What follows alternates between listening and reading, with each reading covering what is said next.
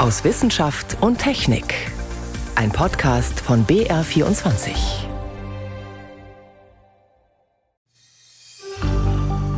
Es war mehr die Wildnis, die mich anfänglich mal in diese Weiten zog. Vor Bären hatte ich riesige Ängste und wollte ihnen mehr aus dem Weg gehen, aber das hat sich dann mit den ersten Begegnungen schlagartig geändert, so dass ich heute nur noch wegen den Bären immer wieder zurückkehre.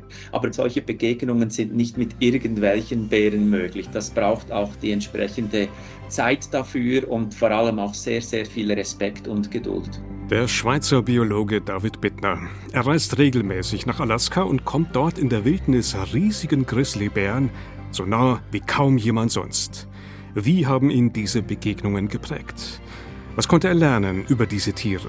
Und was denkt er über die aktuelle Debatte, ob ein Zusammenleben von Bär und Mensch auch hier mitten in Europa möglich ist?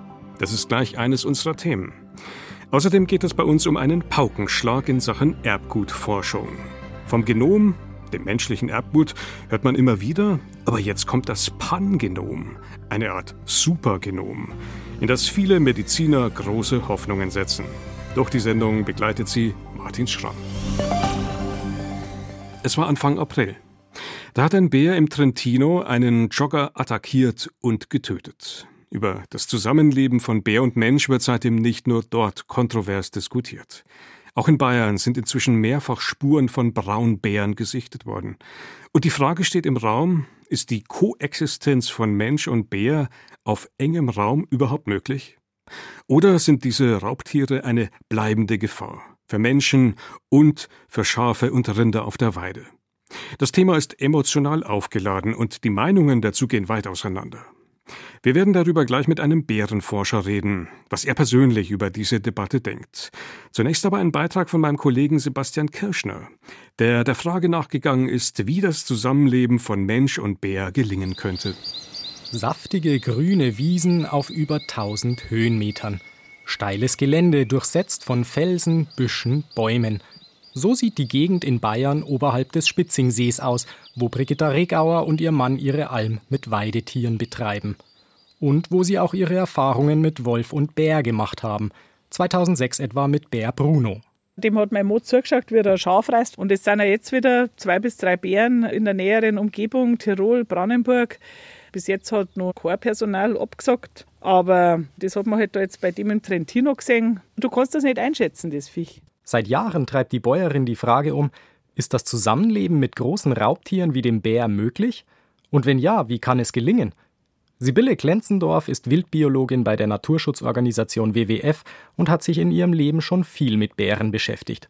Sie glaubt, Menschen und Bären können durchaus nebeneinander leben. Dass das gelingt, hänge aber von drei Faktoren ab. Erstens mal, dass wir genug Lebensraum haben, in dem der Bär überleben kann. Dann, dass wir uns sensibilisieren und auch bilden, was braucht es, um zusammenzuleben mit dem Bär. Und dass wir, wenn dann wirklich Konflikte entstehen, den Menschen vor Ort schnell helfen und auch zum Beispiel Präventivmaßnahmen finanzieren, die eine Koexistenz erleichtern. Faktor 1. Der Lebensraum. Klar ist, die Größe des Lebensraums, den sich Bären und Menschen teilen, entscheidet mit darüber, wie wahrscheinlich es ist, dass sich beide überhaupt begegnen. Klar ist auch, manche Gebiete wie der bayerische Alpenraum sind intensiver genutzt als andere Gegenden, wie etwa in Rumänien. Uwe Friedl ist Fachmann für große Beutegreifer beim Bund Naturschutz in Bayern. Für ihn ist weniger die Zahl der Tiere entscheidend, vielmehr gehe es darum, die Bären genau zu beobachten, um Risiken frühzeitig zu erkennen. So ganz einfach zu sagen, weniger Bären, weniger Probleme ist es eben nicht. Dafür müsste man ja eigentlich die Bejagung so festlegen, dass man auf jeden Fall die Tiere erwischt, die eventuell problematisch werden können. Für Brigitta Regauer geht es aber nicht allein um mögliche Konflikte zwischen Menschen und Bären. Denn den Lebensraum müssen sich ja viele Arten teilen. Wir bewirtschaften Flächen auf unserem Betrieb. Bei uns stehen dann drei Viertel unter irgendeiner Schutzkategorie. Also wir haben Vogelschutz, dann haben wir Natura 2000, dann haben wir die Biotope. Wir freuen uns an Artenvielfalt, an jedem Schmetterling und es würde sich sehr viel verändern. Faktor 2. Bildung und Kommunikation. Kommt es zu Konflikten zwischen Mensch und Tier, wird die Schuld oft schnell dem Tier zugewiesen. Doch machen gerade die Menschen häufig Fehler, so Uwe Friedl und Sibylle Klenzendorf. Würde genug aufgeklärt, dann ließen sich die aber vermeiden. Das ist fast so wie ein Peace-Building-Prozess, wo man wirklich zusammen entscheidet, aber auch Pflichten erfüllen muss. Wenn dieses Zusammenleben funktionieren soll, müssen alle mit dabei sein. Dann hängt es natürlich auch davon ab, dass die Bevölkerung dementsprechend informiert wird, wie man sich dann eben auch zu verhalten hat. Also, dass ich dann nicht meine Essensreste in den Wald schmeiße, dass ich auch nicht, wenn ich ein Bärenjunges sehe, da hingehe und ach, wie süß, weil irgendwo natürlich die Bärenmutter ist, die ihr Kind verteidigt. Also, solche Verhaltensregeln sollten die Menschen Menschen dann einfach wissen. Aus Sicht von Brigitta Regauer scheitere das aber oft an der Realität vor Ort. Sie hatten sich vor einiger Zeit für ihre Weiden Hilfe aus der Schweiz geholt. Zwei Hirten mit sechs Herdenschutzhunden. Deren Fazit? Sowas haben sie noch nie erlebt. Wenn da ein Schild da ist, hier arbeitet ein Herdenschutzhund, bitte vom Rad absteigen und bitte auf den Wegen bleiben dass dann die Leute trotzdem schnell vorbeifahren und dass die Leute nicht auf den Wegen bleiben. Die haben dann nicht so arbeiten können, wie sie wollten, weil eben der Tagestourist so undiszipliniert ist. Faktor 3 Hilfen vor Ort. Als wirksames Mittel, egal ob gegen Wolf oder Bär, empfehlen Fachleute Herdenschutzmaßnahmen. Nachtpferche und Elektrozäune etwa seien das A und O. Für Brigitta Regauer eine zu pauschale Lösung, die nicht überall passe. Das würde die untere Naturschutzbehörde überhaupt nicht erlauben, weil das, was die Schafe am Tag fressen, das kommt in der Nacht hinten raus und dann wäre da ein massiver Nährstoffeintrag. Einer, der die Kulturlandschaft in ihrer jetzigen Form zerstöre. Brigitta Regauer betont, sie habe nichts gegen Bären in der Region. Wichtig sei aber abzuwägen, welche Schutzgüter Vorrang haben. Sich für den Bären in einer Gegend zu entscheiden, funktioniere nicht ohne Folgen, sagt auch Uwe Friedl vom Bund Naturschutz. Es hat definitiv einen Preis und aus Sicht der Weidetierhalter einen Riesenpreis. Da sind natürlich viele Fragen nicht beantwortet. Das muss uns schon klar sein. Fazit: Ein problemloses Nebeneinander von Mensch und Bär ist möglich, aber unter Umständen nicht überall. Zumindest nicht, ohne sich auf die damit verbundenen Veränderungen und Kosten einzulassen. Ein Beitrag von Sebastian Kirschner war das. Einer, der Bären so gut kennt wie kaum ein anderer, das ist der Schweizer Biologe und Bärenforscher David Bittner. Er ist inzwischen so eine Art Bärenversteher, und das hat er sich mühsam erarbeitet. Und zwar nicht in der Theorie, sondern ganz praktisch. Seit mehr als zehn Jahren verbringt er den Sommer mit Grizzlybären in Alaska. In zahlreichen Filmen und auf Fotos ist dokumentiert, wie unglaublich nahe er den Tieren dabei kommt, wie er mit ihnen gleichsam auf Tuchfühlung geht, wenige Meter ruhig neben ihnen sitzt und wie die Tiere ihn offenbar akzeptieren. Aber auch, dass solche Begegnungen sehr gefährlich werden können, wenn man sich nicht an bestimmte Regeln hält. Im Gespräch mit meinem Kollegen Stefan Geier hat David Bittner zunächst geschildert, wie er eigentlich auf den Bären gekommen ist. Es war mehr die Wildnis, die mich anfänglich mal in diese Weiten zog. Vor Bären hatte ich riesige Ängste und wollte ihnen mehr aus dem Weg gehen, aber das hat sich dann mit den ersten Begegnungen schlagartig geändert, so dass ich heute nur noch wegen den Bären immer wieder zurückkehre. Dann nehmen Sie uns doch mal mit in diese Sommerwelt, die Sie da erleben. Wie nah kommen Sie den Tieren? Also das Spezielle ist, es sind Tiere, die sehr standorttreu sind, die sehr auch neugierig sind und vielleicht auch vom Charakter her etwas toleranter. Und zu diesen ist es mir tatsächlich gelungen, wenn man viel Zeit miteinander verbringt, eine Art Vertrauensverhältnis aufzubauen. Das heißt, sie kommen mir dann mit der Zeit doch sehr, sehr nahe auf wenige Meter. Das sieht man auch auf den Bildern, die Sie dann mit anderen teilen. Erstaunlich nahe ist es. Sind das dann immer dieselben Bären oder könnten Sie das mit jedem Bären, den Sie treffen?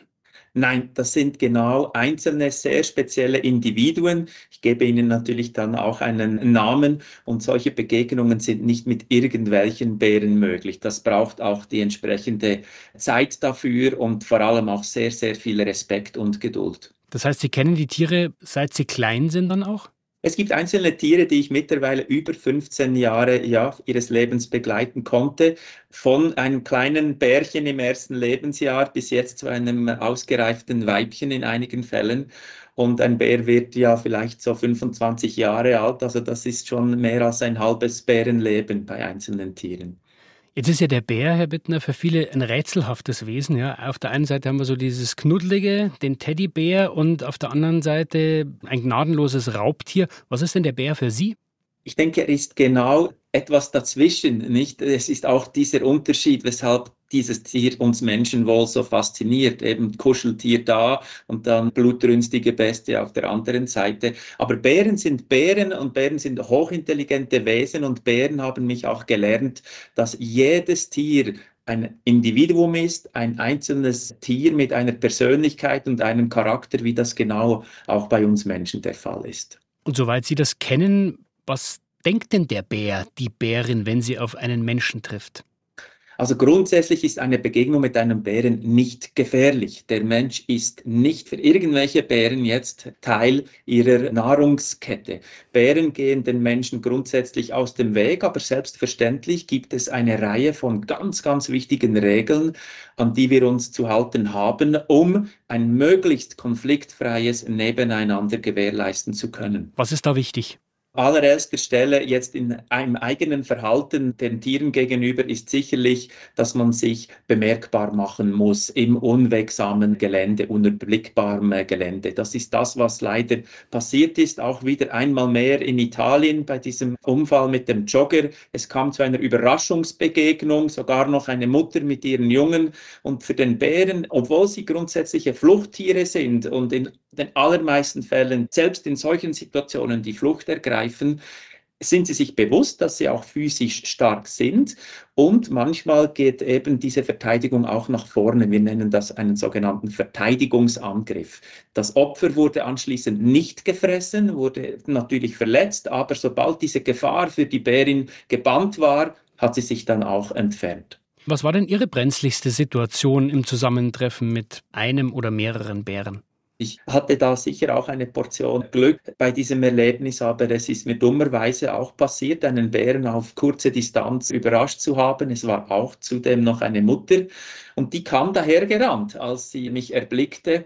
Und zum Glück habe ich mich instinktiv irgendwie zu Boden geworfen und versucht völlig zu unterwerfen und vielleicht auch mit einfacher gesagt als getan, aber doch ruhiger Stimme auch zu beruhigen. Sie hat das irgendwie verstanden, obwohl sie einen Meter vor mir stand. Eine Sekunde vielleicht hat sie mich angebrüllt, aber dann sogleich nervös abgedreht und ist zum Glück dann mit ihren Jungen verschwunden. Und Sie können sich vorstellen, diese wichtigste aller Regeln habe ich seitdem selbstverständlich nie mehr vergessen. Wenn es bei uns um dieses Thema geht, Umgang mit Bären, Treffen mit Bären, da ist viel Angst im Spiel. Angst vor der Konfrontation mit den Tieren, auch Angriffe, wie Sie es angedeutet haben. Inwieweit können Sie denn diese Angst verstehen? Ich kann diese Ängste sehr, sehr gut nachvollziehen. Ich selbst hatte, wenn ich mich zurückerinnere an meine ersten Alaska-Reisen, hatte wahnsinnige Ängste und die sitzen sehr tief in unseren Genen verankert. Der Bär ist eines der wenigen Tiere, die den Menschen physisch ganz klar überlegen sind und wirklich gefährlich sein können, wenn man sich an gewisse Regeln eben auch nicht hält. Und darum verstehe ich diese Ängste, aber nochmals diese Regeln, sich bemerkbar machen, tragen von Bärenabwehrmitteln, das ist normal in Ländern, wo man die Bären um sich weiß, aber auch der Umgang mit äh, menschlichen Nahrungsquellen, mit den Nutztieren, mit Abfällen, alle solche Dinge, Hunde an die Leine, das sind einfach Regeln, die es zu beachten gilt, wenn man im Bärengebiet unterwegs ist. Wenn Sie sich diese Situation bei uns anschauen in Europa, Herr Wittner, mit diesen großen Emotionen, die da auch mitspielen, wenn es um Wildtiere und gerade insbesondere Bären geht, die Tierschützer auf der einen Seite, Menschen, die Angst haben, wie kann man diesen Konflikt Ihrer Meinung nach lösen oder zumindest entschärfen? Also ich bin dort weder auf der einen Seite natürlich noch auf der anderen, wie man vielleicht erwarten könnte, auf der extrem tierschützerischen Seite. Ich bin ganz klar der Meinung, dass einzelne Tiere, wo wir Menschen es nicht geschafft haben, sie von unseren Nahrungsquellen halt eben auch fernzuhalten, ein Bär wird immer wieder zurückkehren und sich die einfachen Kalorien suchen in der Nähe des Menschen und kann so natürlich sich zu einem Problembären entwickeln, vielleicht dann auch sogar noch zur nächsten Stufe, zum Risiko Risikobären. Und das sind Tiere, die einfach in unserer dicht besiedelten Kulturlandschaft mit vielen Menschen, die sich übrigens auch eben dann an keine Regeln halten, das verträgt es nicht. Das ist ein Individuum, da muss man, obwohl es traurig ist, halt sagen und dazu stehen, dass der beste Weg die Entfernung des Tieres ist. Wie tickt der Bär? Wie sollen wir mit ihm umgehen? Spannende Einblicke. Dazu waren das von dem Biologen und Bärenforscher David Bittner. Sie hören BR24 am Sonntag aus Wissenschaft und Technik Am Mikrofon Martin Schramm.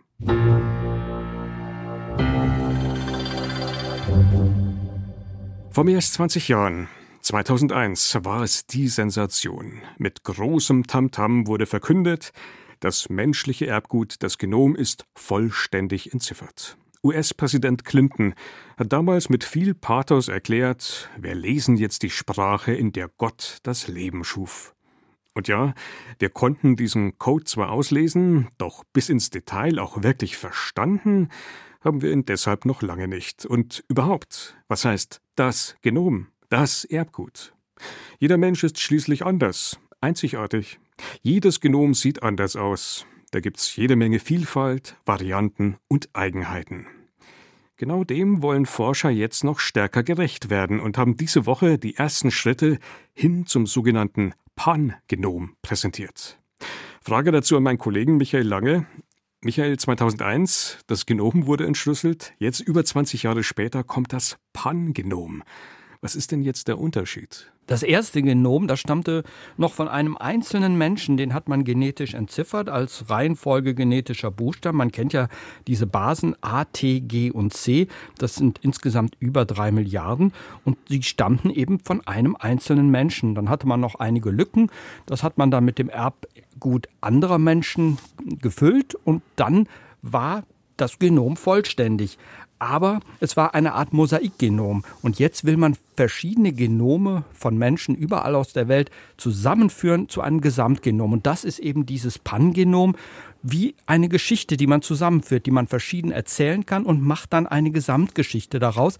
Aber die Ursprungsgeschichten, die sollen eben immer noch erkennbar sein und genau das haben die Wissenschaftler jetzt der Öffentlichkeit vorgestellt. Also spannendes Projekt. Im Prinzip soll das Pangenom unseren Blick weiten. Wie muss ich mir das jetzt aber ganz konkret vorstellen? Ja, man braucht erstmal das Erbgut vieler Menschen. In diesem Fall waren es zunächst einmal 47 Personen, die hat man genetisch untersucht. Wichtig ist, dass diese Personen nicht verwandt sind. Frauen und Männer aus verschiedenen Teilen der Welt stammen diese Menschen. Und das Ergebnis ist dann nicht mehr eine reine Sequenz von Daten, also nicht mehr nur diese Buchstaben A, T, G und C, sondern man hat auch an verschiedenen Positionen im Erbgut Informationen, welcher Buchstabe da noch stehen könnte. Einfaches Beispiel, an einer bestimmten Position im Erbgut ist ein A. Da könnte aber auch ein G stehen. Wenn man mehrere Menschen untersucht, dann weiß man das und das schreibt man dann in dieses Pangenom hinein. Und im Idealfall weiß man sogar, mit welcher Wahrscheinlichkeit bestimmte Buchstaben vorkommen. Und das ist eben dieses Pangenom. Das sagt, an dieser Stelle ist zu 80 Prozent ein A, aber eben auch zu 20 Prozent ein G. Okay, das leuchtet ein. Also dadurch soll die Vielfalt, die Varianten sollen sichtbar werden. Ich frage mich jetzt allerdings, hätte man das nicht auch schon vor 20 Jahren machen können? Ja, da war die Technik noch nicht da, die stand noch nicht zur Verfügung. Die Entzifferungstechnik, die hat in den letzten Jahrzehnten und ganz besonders in den letzten fünf bis zehn Jahren enorme Fortschritte gemacht. Die ist schneller geworden, die ist preiswerter geworden und jetzt ist es überhaupt kein Problem, 47 Probanden wirklich ganz genau genetisch zu untersuchen und jedes einzelne dieser Genome, die man dafür untersucht hat, ist genauer als das, was man 2001 hatte. Also man hat einen enormen Fortschritt in der Methodik. Das ist viel passiert. Du sagst es jetzt 47 Probanden. Nach welchen Kriterien sind denn die ausgewählt worden? Ja, das ist mehr oder weniger zufällig. Wie gesagt, nicht verwandt. Das ist ganz wichtig. Die meisten stammen allerdings aus den USA und Europa und dadurch hat man einen etwas eingeschränkten Blick auf die Menschheit. Die kommen zwar aus verschiedenen ursprünglichen Regionen, meist Europa, aber auch viele aus Afrika. Aber da fehlen natürlich auch viele Bevölkerungsgruppen. Zum Beispiel fehlen noch ganz die verschiedenen Völker im Südpazifik, es fehlen noch die Aborigines aus Australien und viele Ureinwohner verschiedener Regionen, auch die müssen noch erfasst werden und die sollen dann in der zweiten Stufe des Projektes mit insgesamt 350 Genomen auch noch erfasst werden und auch in dieses Pangenom, in dieses Gesamtgenom einfließen. Hm. Aber interessant, das heißt, die Unterschiede von Individuum zu Individuum, die sind oft größer als jetzt regional über die Welt verteilt. Genau das hat die Forschung der letzten 20 Jahre ganz eindeutig ergeben. 90 Prozent aller Varianten, also aller genetischen Unterschiede, treten wirklich überall auf. Da müssen wir gar gar nicht so weit reisen. Aber es gibt eben einige seltene Varianten, die nur in bestimmten Regionen auftreten. Und wenn man die auch erfassen will, dann muss das Projekt noch weitergehen. Aber immerhin, das Projekt ist sozusagen schon auf dem Weg. Die spannende Frage ist jetzt, können wir jetzt schon davon profitieren? Also die Forschung kann auf jeden Fall davon profitieren. Man braucht ganz häufig in der Wissenschaft ein sogenanntes Referenzgenom. Das heißt, man muss eine Grundlage haben, mit der man zum Beispiel das Erbgut eines ganz bestimmten Menschen, der zum Beispiel an einer Krankheit leidend, vergleichen kann. Dafür ist dieses Referenzgenom gut. Man kann sagen, so eine Erika Mustermann für Genetiker, das ist sozusagen das, an dem man sich orientiert. Und bisher hat man eben dieses ursprüngliche Genom eines bestimmten Menschen als Referenz genommen. Das ist natürlich ungenau. Der könnte ja bestimmte Eigenschaften haben. Das wird dann einfach als gegeben vorausgesetzt. Und jetzt weiß man genau, welche Möglichkeiten da existieren. Und da ist dieses neue Pan-Genom das bessere Referenzgenom. Das heißt, man kann viel genauer hinschauen. Man weiß, wo mögliche Krankheitsursachen sind. Das kann man viel besser erforschen. Und da haben die Wissenschaftler sehr große Hoffnung, dass das mit diesem Pan-Genom Genom gelingt. Also welche Krankheiten konkret? Ja, es geht vor allem um Erbkrankheiten. Da ist es ganz eindeutig, wenn man seltene Erbkrankheiten hat, muss man ja einen genetischen Unterschied finden. Und je genauer das Referenzgenom ist, umso besser kann man die aufspüren. Aber man kann natürlich auch genetische Ursachen suchen, die zusammen mit Umweltfaktoren wirken. Zum Beispiel auch bei neurologischen Erkrankheiten, bei Parkinson, bei Alzheimer. All das könnte man erforschen. Und man hat einfach eine größere Genauigkeit. Ein Wissenschaftler hat mir das so gesagt, das ist, als ob man ein neues Mikroskop hat. Man entdeckt plötzlich Dinge, die man vorher nicht gesehen hat. Und deshalb ist die Hoffnung in der Wissenschaft so groß, da wirklich Neues zu entdecken. Und wenn sich jetzt mancher Patient vielleicht fragt, okay, Forschung, gut, aber kann ich da ganz konkret jetzt vielleicht auch schon als Patient davon profitieren? Zumindest einige Krebspatienten, bei denen das Erbgut heute schon entziffert wird, die können profitieren. Da wird auch so ein Referenzgenom verwendet. Wenn man die Krebszellen untersucht in einem Tumor, dann sucht man, was ist die Besonderheit an diesem Tumor? Welche Medikamente wirken und welche wirken möglicherweise nicht? Und das kann diese Erbgutsequenz der Tumorzellen verraten. Und auch da ist es wichtig, dass man ein sehr gutes Referenzgenom hat. Und dadurch könnte sich dann auch die Krebstherapie verbessern. Dein Fazit, Michael, ist denn diese Veröffentlichung jetzt ein ähnlich historischer Schritt, ein Tag wie damals vor über 20 Jahren, oder wäre das ein bisschen hochgestapelt? Ich denke, das ist ein bisschen zu hoch gegriffen, ganz einfach, weil das Genom damals was ganz Neues war. Das kannte ja kaum jemand. Da wusste man noch gar nicht, was kommt da auf uns zu. Jetzt ist man einfach auf diesem Weg der Genomforschung wieder einen wichtigen Schritt weitergekommen. Und was das alles genau bringt, wird man erst in einigen Jahren wissen. Also es ist auf jeden Fall ein sehr wichtiger Schritt und für die Wissenschaft ist das durchaus von Bedeutung. Vielen Dank. Michael Lange war das über das Pangenom, den Versuch, die Vielfalt, die Diversität der Menschheit im Erbgut abzubilden. Michael, danke fürs Gespräch. Gerne. Und so viel aus Wissenschaft und Technik. Am Mikrofon war Martin Schramm.